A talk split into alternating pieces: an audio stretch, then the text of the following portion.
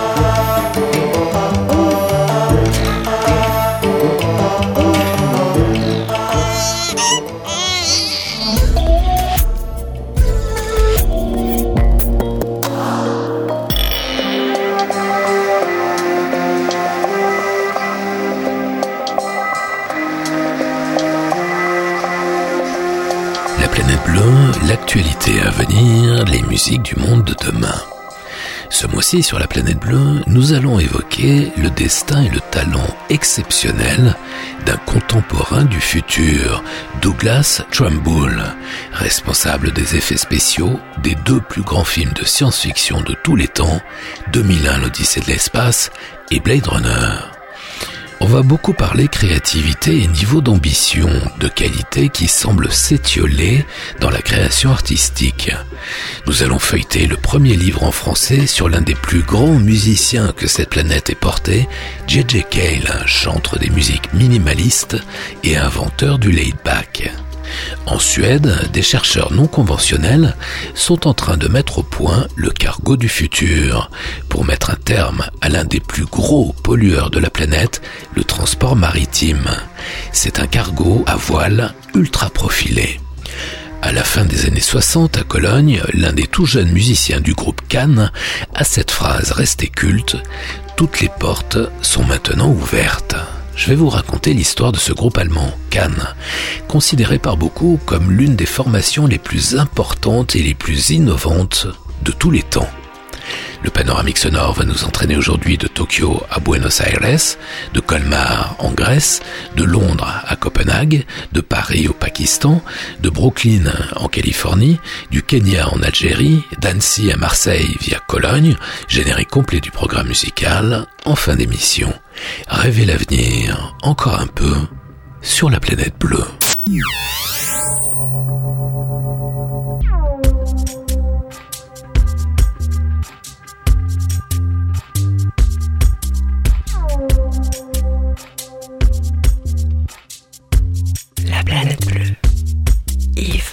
Donde el sexo es mental y lo disfruto. En la intimidad de mi cráneo tengo un botón que activa el pensamiento físico desde la tranquilidad de mi cuerpo. Acá puedo reunir impensados seres de muchos brazos o seres simples solo con ojos, con las miradas más poderosas y complacientes que tienen bien en claro que no todo es espectáculo. Acá las caricias ya no hacen falta y las palabras son un lujo o un estorbo.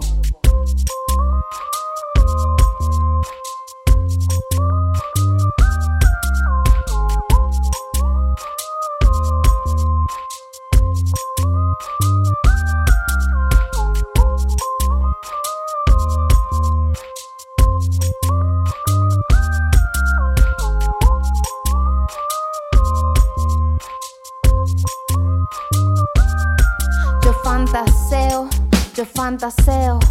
Tomo el control de mi vida y fantaseo. Yo fantaseo y así me acerco a lo que tanto deseo y fantaseo. Yo soy la meba, soy presidenta de mi metabolismo y mi placenta. No tengo forma, la voy cambiando porque mi cuerpo yo sola lo comando. Yo soy la meba, la más sencilla. Uso vestido de fiesta y zapatillas. Yo toco en Londres o acá en las villas. Cuento en kilómetros, también en millas.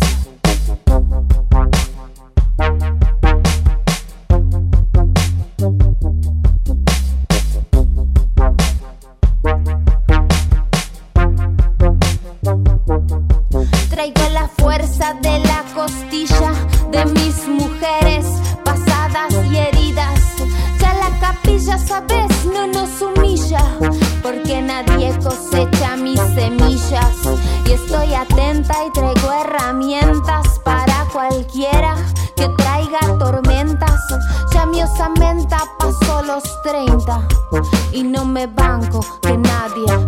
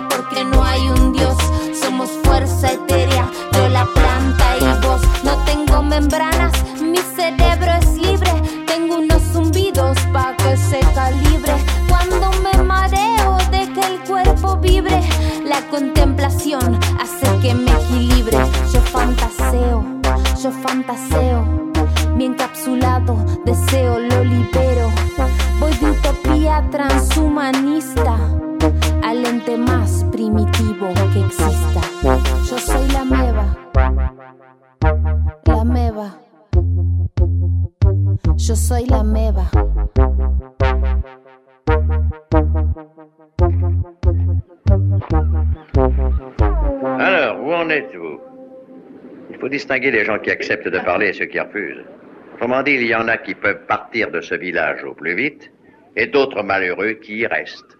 Vous faites évidemment partie de ces derniers. Mais vous est-il jamais venu à l'esprit que malgré votre rang, vous êtes vous aussi prisonnier ici? Oh, mon cher ami, bien sûr, je le sais trop bien. J'y ai pensé avant vous. Mais comme j'ai décidé de tout supporter stoïquement quoi qu'il arrive, je ne cherche plus à savoir qui est le numéro un. Ou quel est le côté qui règne en fait sur le village. Il faut pourtant bien que ce soit l'un ou l'autre. Mais plus le temps passe et plus les deux côtés deviennent identiques. Qu'est-ce qui a été créé ici? Une communauté internationale. Un parfait équilibre pour la vie du village. Quand les deux camps qui s'y trouvent face à face réaliseront qu'ils se regardent dans un miroir, ils verront alors que c'est l'image de l'avenir. Alors la terre entière sera comme le village. Oui, c'est bien ce que j'espère. Qu'en dites-vous? Je voudrais être le premier habitant sur Mars.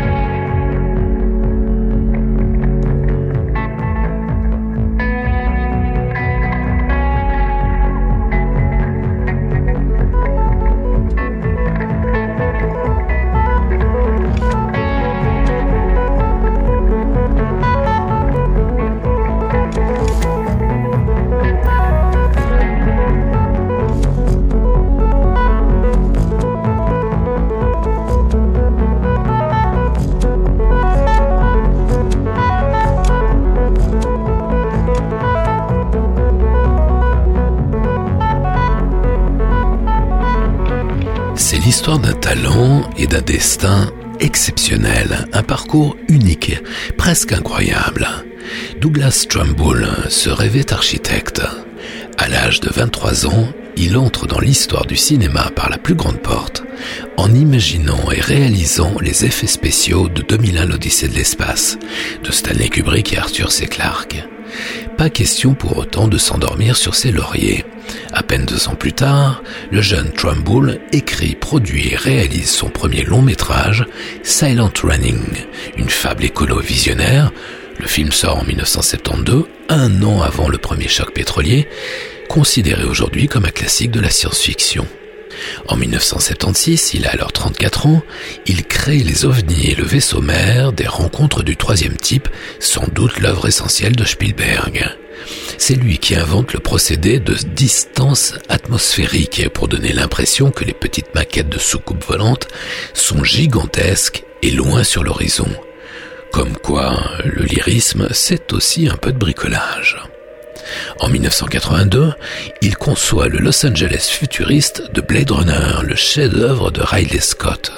On peine à l'imaginer aujourd'hui, mais les décors de Blade Runner ont été réalisés avec des bouts de ficelle. Le designer Sid Mead avait imaginé des structures modernes greffées sur des immeubles des années 40-50. En fait, c'était une astuce budgétaire. Par économie, il fallait recycler, customiser une rue du studio Warner. Comme quoi, les contraintes stimulent souvent la créativité. En fait, entre 23 et 40 ans, Douglas Trumbull aura collaboré au plus grand film SF de l'histoire du cinéma et aura transformé le spectateur à tout jamais. Tout portait à croire qu'avec un tel cursus, ce cocktail inédit de talent, de vision, de savoir-faire, de puissance de travail et de succès accumulés, les portes des studios lui seraient grandes ouvertes ça a été tout le contraire, les studios voulant le contenir dans le rôle bien défini de l'inventeur génial d'effets spéciaux. En 83, un an après Blade Runner, Trumbull se lance dans l'écriture et la réalisation de son second long métrage, Brainstorm, une histoire prémonitoire sur la réalité virtuelle. Mais Brainstorm va être une interminable galère.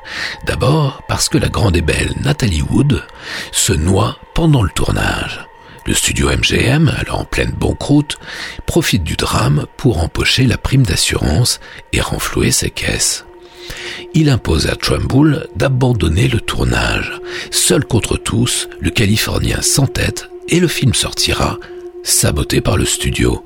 Brainstorm sera aussi confidentiel que Silent Running, mais tous deux deviendront cultes chez les amateurs éclairés de SF. Très sollicité, Trumbull multiplie les collaborations, du premier Star Trek en 1979 à l'ambitieux The Tree of Life de Terrence Malick, Palme d'Or Cannes en 2011, un panoramique grandiose des débuts de l'univers, du Big Bang jusqu'au lointain futur, quand le cosmos s'effondrera sur lui-même. Pour ceux qui l'auraient oublié, Terence Malick est un réalisateur hors norme, metteur en scène notamment du fameux La Ligne Rouge. Il partage avec Stanley Kubrick un perfectionnisme exceptionnel, cinq films en 40 ans de carrière, vous imaginez la tête des studios, et une écriture cinématographique proche de la vision hallucinée.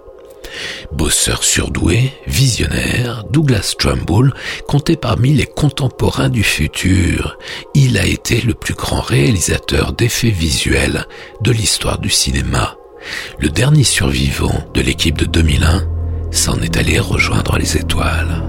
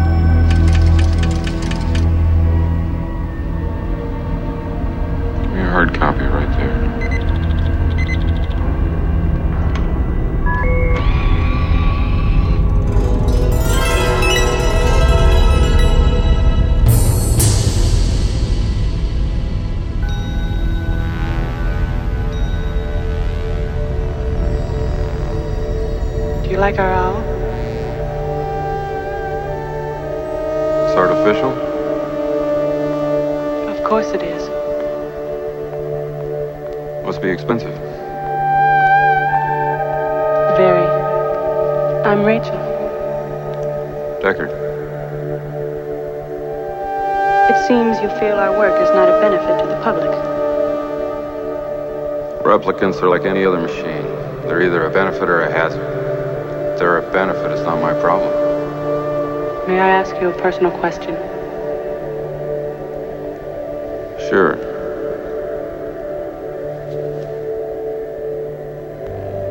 Have you ever retired a human by mistake? No. But in your position, that is a risk. Is this to be an empathy test? capillary dilation of the so-called blush response, fluctuation of the pupil, involuntary dilation of the iris. We call it void comp for short. Mr. Deckard, Dr. Eldon Farrell. Demonstrated. I want to see it work. Where's the subject? I want to see it work on a person. I want to see a negative before I provide him with a positive. What's that going to prove? Indulge me.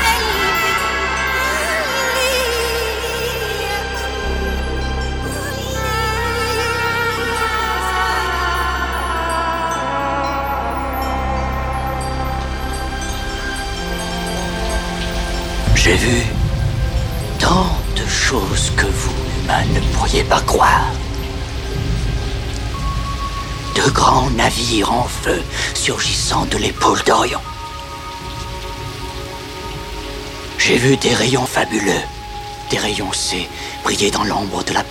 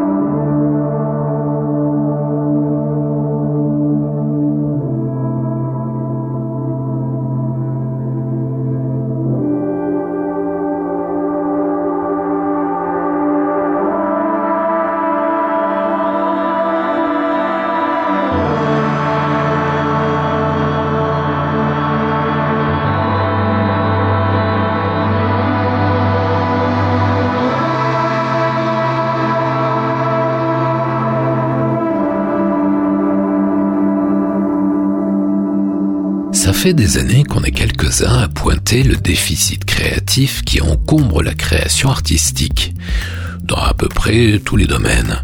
La musique, évidemment, c'est peut-être là que c'est le plus criant, mais pas seulement. À partir, disons, de la fin des années 80, le marketing a imposé son rouleau compresseur qui a tué dans l'œuf la plupart des élans créatifs. Beaucoup d'entre vous le constatent dans les domaines qu'ils et elles affectionnent plus particulièrement, le cinéma, les séries, la BD, au point qu'on peut se demander aujourd'hui si on n'est pas passé au stade suivant, un effondrement non plus de la créativité, mais plus grave, de l'ambition créative elle-même.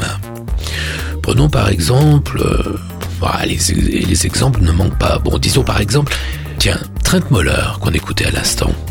À l'automne 2006, le Danois signe un premier album éblouissant, The Last Resort, une œuvre personnelle aboutie, peaufinée à la structure minimale. Sensualité digitale, fluorescence hypnotique, miniature mélodique, les excursions du Scandinave révèlent une vraie réflexion sur le son. Malheureusement, ce premier album restera son chef-d'œuvre. Le succès planétaire venant, Trent Moller va perdre cette inspiration délicate, se noyer dans les accessoires de la musique pour club et produire une flopée d'albums sans grand intérêt. Et vous savez comment ça se passe dans ces cas-là. Dès qu'il a atteint une certaine notoriété, plus personne ne peut lui parler. Il se retrouve confiné dans sa tour d'ivoire, à tourner en rond avec le souvenir de son vieux succès, fossilisé dans la nostalgie de ce qu'il aurait pu devenir. Et ne croyez pas que cela ait quoi que ce soit à voir avec une espèce de mélancolie nauséeuse, genre c'était mieux avant. Bien au contraire. Dans tous les domaines, on débusque encore des perles créatives ambitieuses. Par exemple, dans le secteur des séries, on a vu passer Deaths d'Alex Garland. Au cinéma, on a vu Premier Contact, le chef-d'œuvre de Denis Villeneuve. Même dans les talk shows, on a C'est politique de Karim Rissouli le dimanche soir. Mais pour un album exceptionnel comme Cosmos de Perna et Bedouel, combien de BD un peu mièvres, un peu blettes, rarement vraiment satisfaisantes, doit-on se fader? L'ambition créative aurait-elle été confisquée par le clinquant, le clignotant, le bling-bling, la sous-culture des influenceurs et des réseaux? Combien de créateurs et d'éditeurs se laissent gagner par cet appauvrissement du discours, ce lent et long glissement vers le nivellement par le bas, noyé par un flux de ouais, c'est pas mal, satisfait des stéréotypes, des simplifications outrancières, de l'absence de nuances et d'un gigantesque déficit d'audace. Un qui ne manque ni d'ambition ni d'inventivité, c'est Édouard Ferlet sur la planète bleue.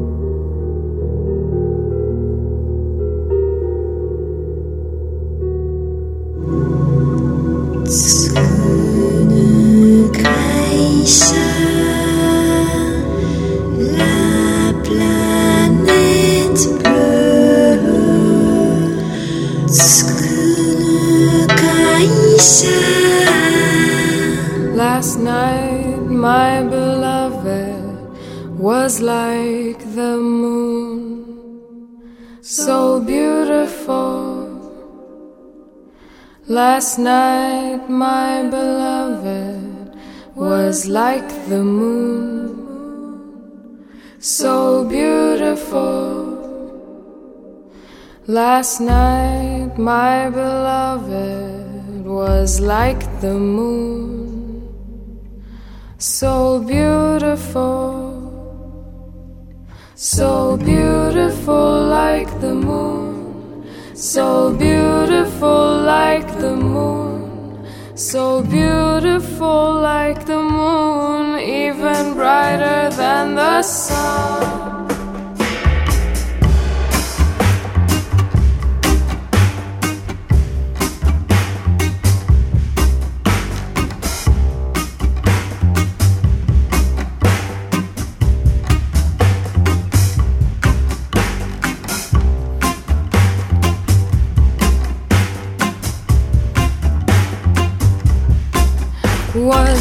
Even brighter than the sun.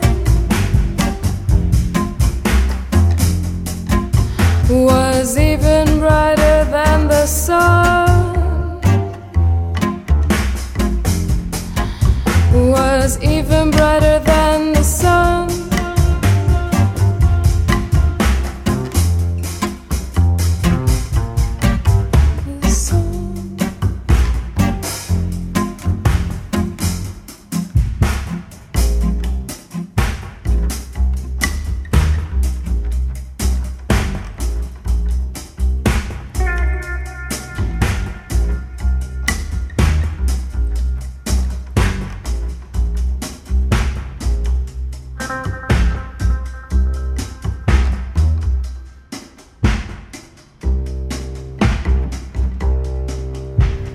more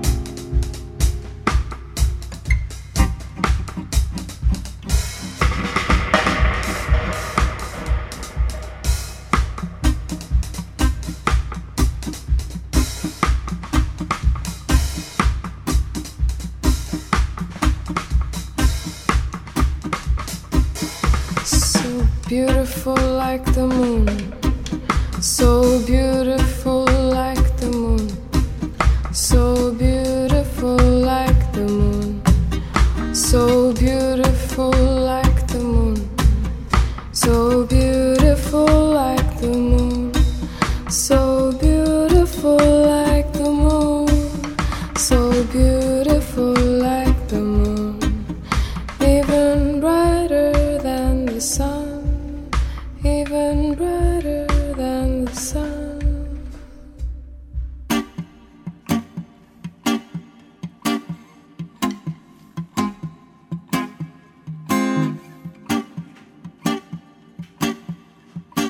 Grace far beyond my grasp. Oh, the rest is silence.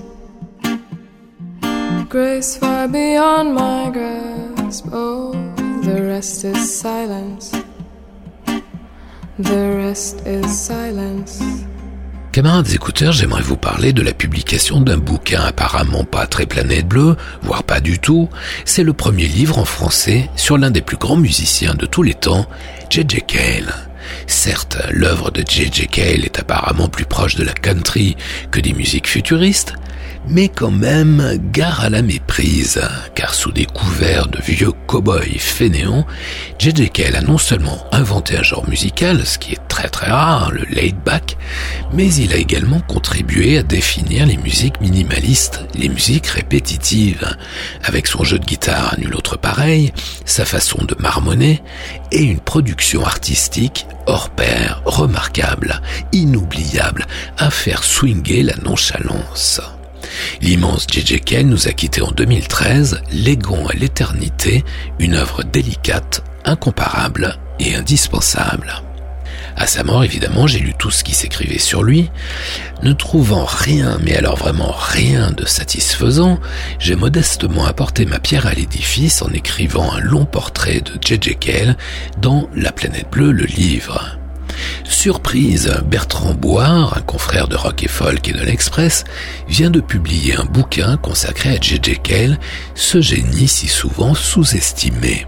Pour paraphraser Barack Obama, je dirais justice a été rendue.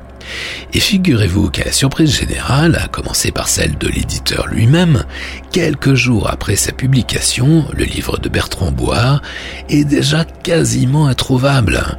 Alors de deux choses l'une, ou son éditeur s'est complètement planté dans l'estimation du tirage, qui est quand même la base de son métier, ou la distribution est lamentable. Dernière hypothèse, en marge de toutes les modes, de toutes les tendances, J.J. Cale passionne les mélomanes avertis bien au-delà de ce qu'on imagine. Certes, ce livre ne relève pas de la grande littérature, il manque d'analyse, de synthèse, de mise en perspective, pour se noyer dans une accumulation de détails. Mais il est très documenté et surtout, il a l'incontournable avantage d'être unique. Je dois avouer que la description de ses funérailles avec la fidèle Christine Lakeland et les proches copains de JJ, dont Clapton venu de Londres, m'a particulièrement ému.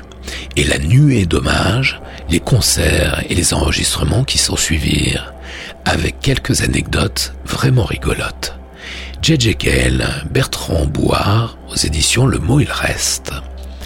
Le 15 mai 2007, lors de son concert à l'IP1 de San Diego, Californie, Eric Clapton, le dieu de la guitare, invite son vieux pote J.J. Cale, l'auteur de plusieurs de ses plus grands tubes, After Midnight, Cocaine.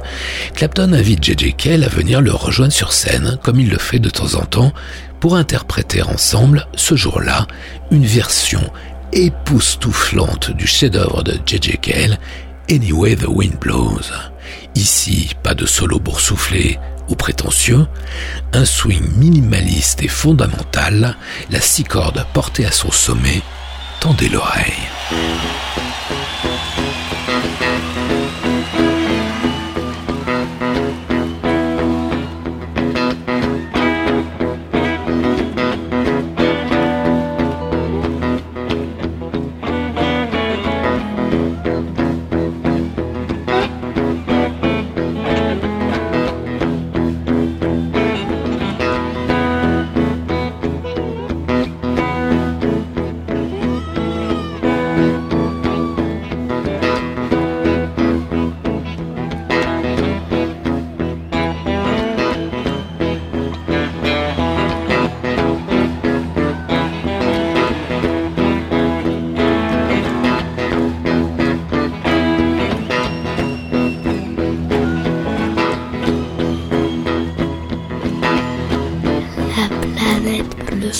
This, some like that.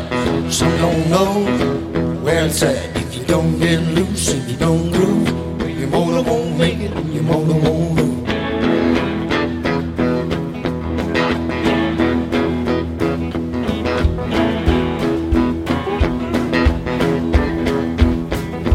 Boom-legged woman got boogie woogie. She got a move. Turn around, do it again.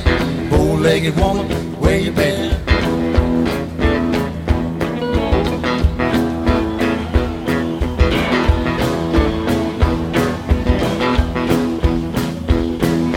Fat Jack owns a honky tonk downtown. You can get a woman if you hang around. You can tear down the door, tear down the wall. Fat Jack, he don't care at all.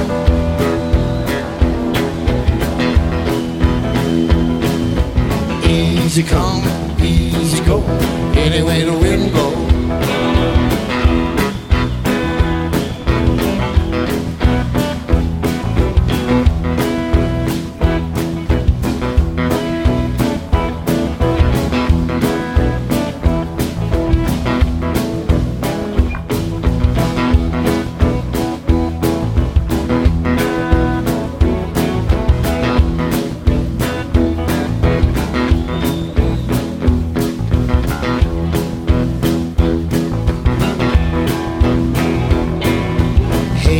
Drummer, can you give me that beat? Can you give me that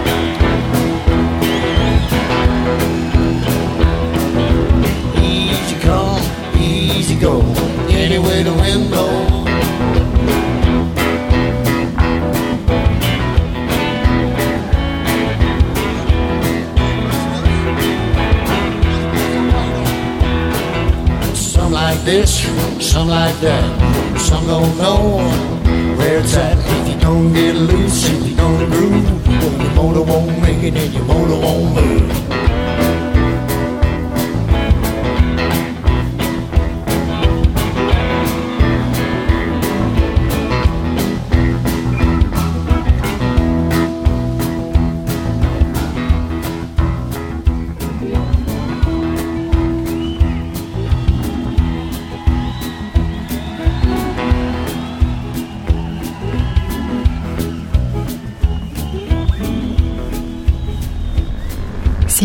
D'une planète, on l'appelait la planète bleue, parce qu'elle était couverte aux deux tiers par les océans.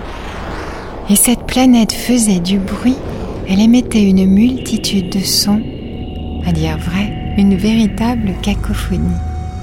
Il fallait s'approcher très près, mais vraiment très près, et endosser son stéthoscope pour arriver à entendre quelque chose de distinct sur cette planète. En fait, c'est l'histoire d'une fille qui s'approchait de cette planète, un stéthoscope à la main, le genre de fille qu'on appelait une écouteuse, une écouteuse. Mais dites-moi, je vous reconnais, cette fille, c'est vous?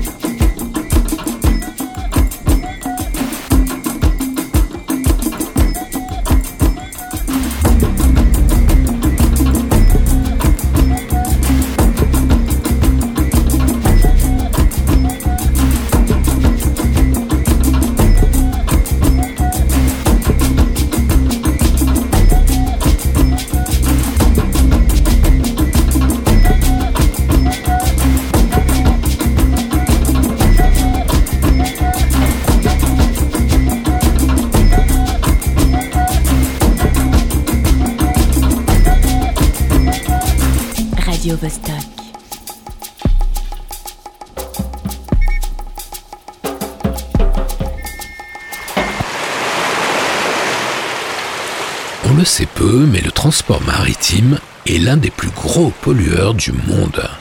À lui seul, il émet près de 1 milliard de tonnes de CO2 par an, environ 3% des émissions mondiales de gaz à effet de serre, soit plus que l'Allemagne, plus que tous les avions du monde. Selon l'OMI, l'Organisation maritime internationale, la situation est plus que préoccupante puisque si rien n'est fait, les émissions pourraient augmenter de 250% d'ici à 2050. Avec la mondialisation et grâce à l'invention du conteneur, l'essentiel du commerce planétaire circule aujourd'hui par cargo, notamment les voitures neuves, qui passent d'un continent à l'autre à bord de ces gigantesques navires ultra polluants. C'est là où intervient une entreprise suédoise, Wellenius Marine, basée à Stockholm, qui n'est pas la dernière dans les projets non conventionnels. Les Suédois ont pondu un projet excitant, l'Ocean Bird, un immense cargo à voile. Mais ce sont des voiles d'un nouveau type, en forme d'aile d'avion. Résultat, ce cargo ultra profilé polluera 90% moins qu'un cargo traditionnel. Il ne fonctionne qu'à la force du vent. Bonus, le projet Ocean Bird représente aussi un immense progrès dans le domaine de la pollution sonore des mers et des océans, vraisemblablement responsable des milliers d'échouages de cétacés dans le monde, puisque ce cargo d'un nouveau type n'a pas de moteur thermique, juste des moteurs électriques pour manœuvrer dans les ports. Pendant les traversées, il ne fonctionne qu'avec ses voiles high-tech. Pas mal, non? Affaire à suivre, peut-être dès 2025.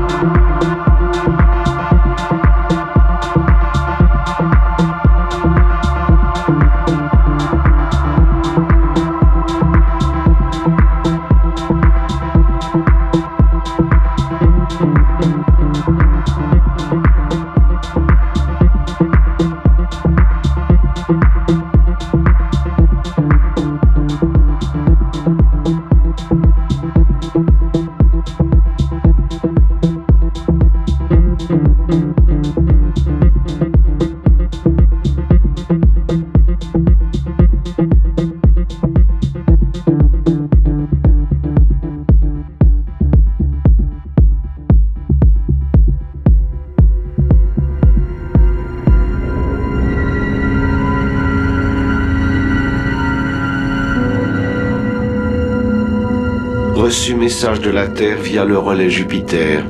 Nous apprécions votre proposition, mais vous devez avant tout penser à votre état de santé. Nous ne voulons pas que vous preniez des risques inutiles. Vous êtes trop important pour nous. La planète bleue. Restez à la base. C'est un ordre. Oui, Sam, c'est un ordre émanant de Lunar. Ce que nous allons faire, c'est envoyer une unité de secours qui s'occupera de la moissonneuse pour que la base refonctionne normalement. Putain. Putain. Je suis désolé, Sam. Quoi J'ai reçu l'ordre strict de ne pas te laisser sortir de la base. Je rêve. J'aime pas du tout être traité comme un enfant. Vraiment, j'aime pas ça.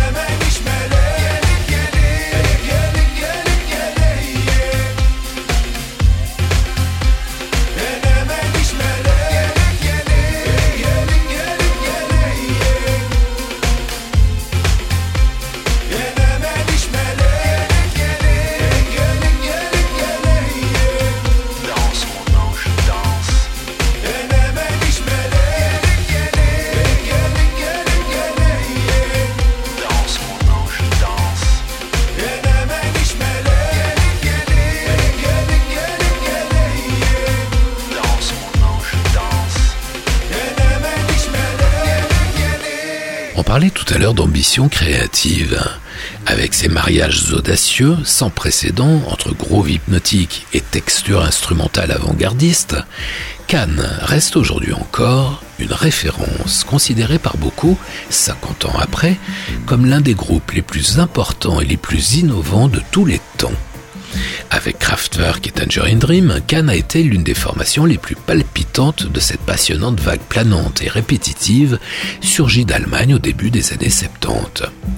Fondé à la fin des 60s et dissous un peu plus d'une décennie plus tard, Cannes a laissé une trace indélébile sur l'évolution du rock. Son influence a été considérable, dépassant largement ses ventes de disques, ce qui est la marque des plus grands. À Cologne, Cannes a réuni des éléments pour le moins disparates. Deux anciens élèves de Stockhausen, Irmin Schmidt au clavier et Holger Xukai à la basse et au son. Jackie Lipsight, considéré par certains comme le plus grand batteur de tous les temps, passionné par les rythmiques primitives et répétitives, et un jeune guitariste rock, Michael Caroli.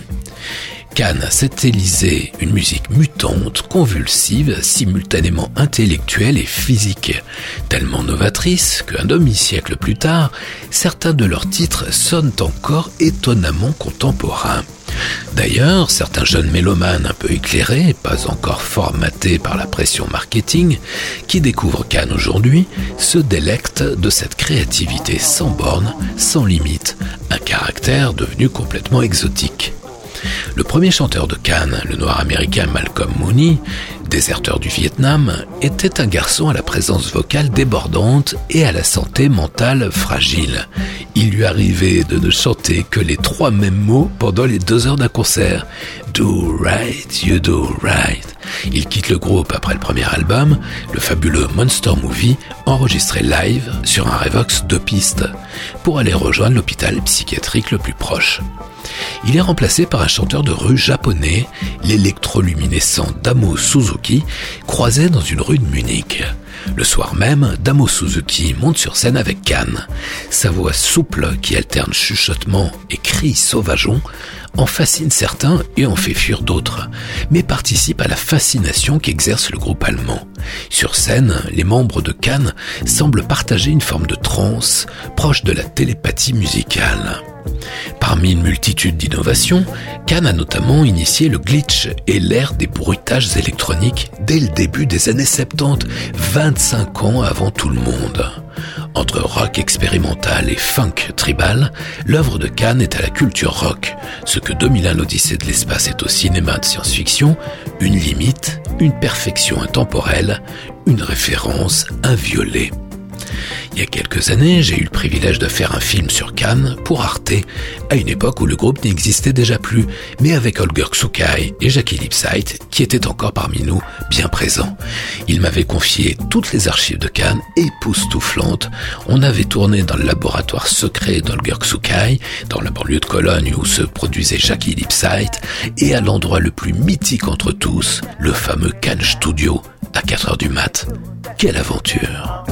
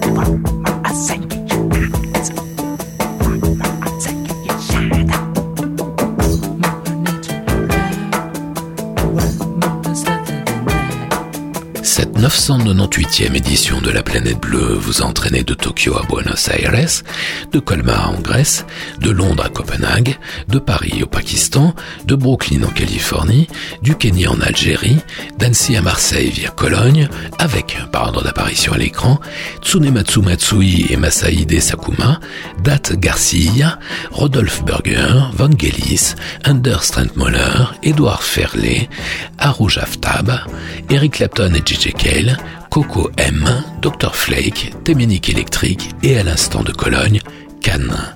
Retrouvez les références de tous ces titres et podcastez l'émission sur laplanètebleu.com. La planète bleue, libre, indépendante et non alignée, partout, toujours, tout le temps, en FM et en DAB, en streaming et en podcast, sur laplanètebleu.com, sur Mixcloud, sur iTunes et sur Spotify. La planète bleue. Yves Blanc. Prochain départ pour la Terre. Plus tard, plus loin,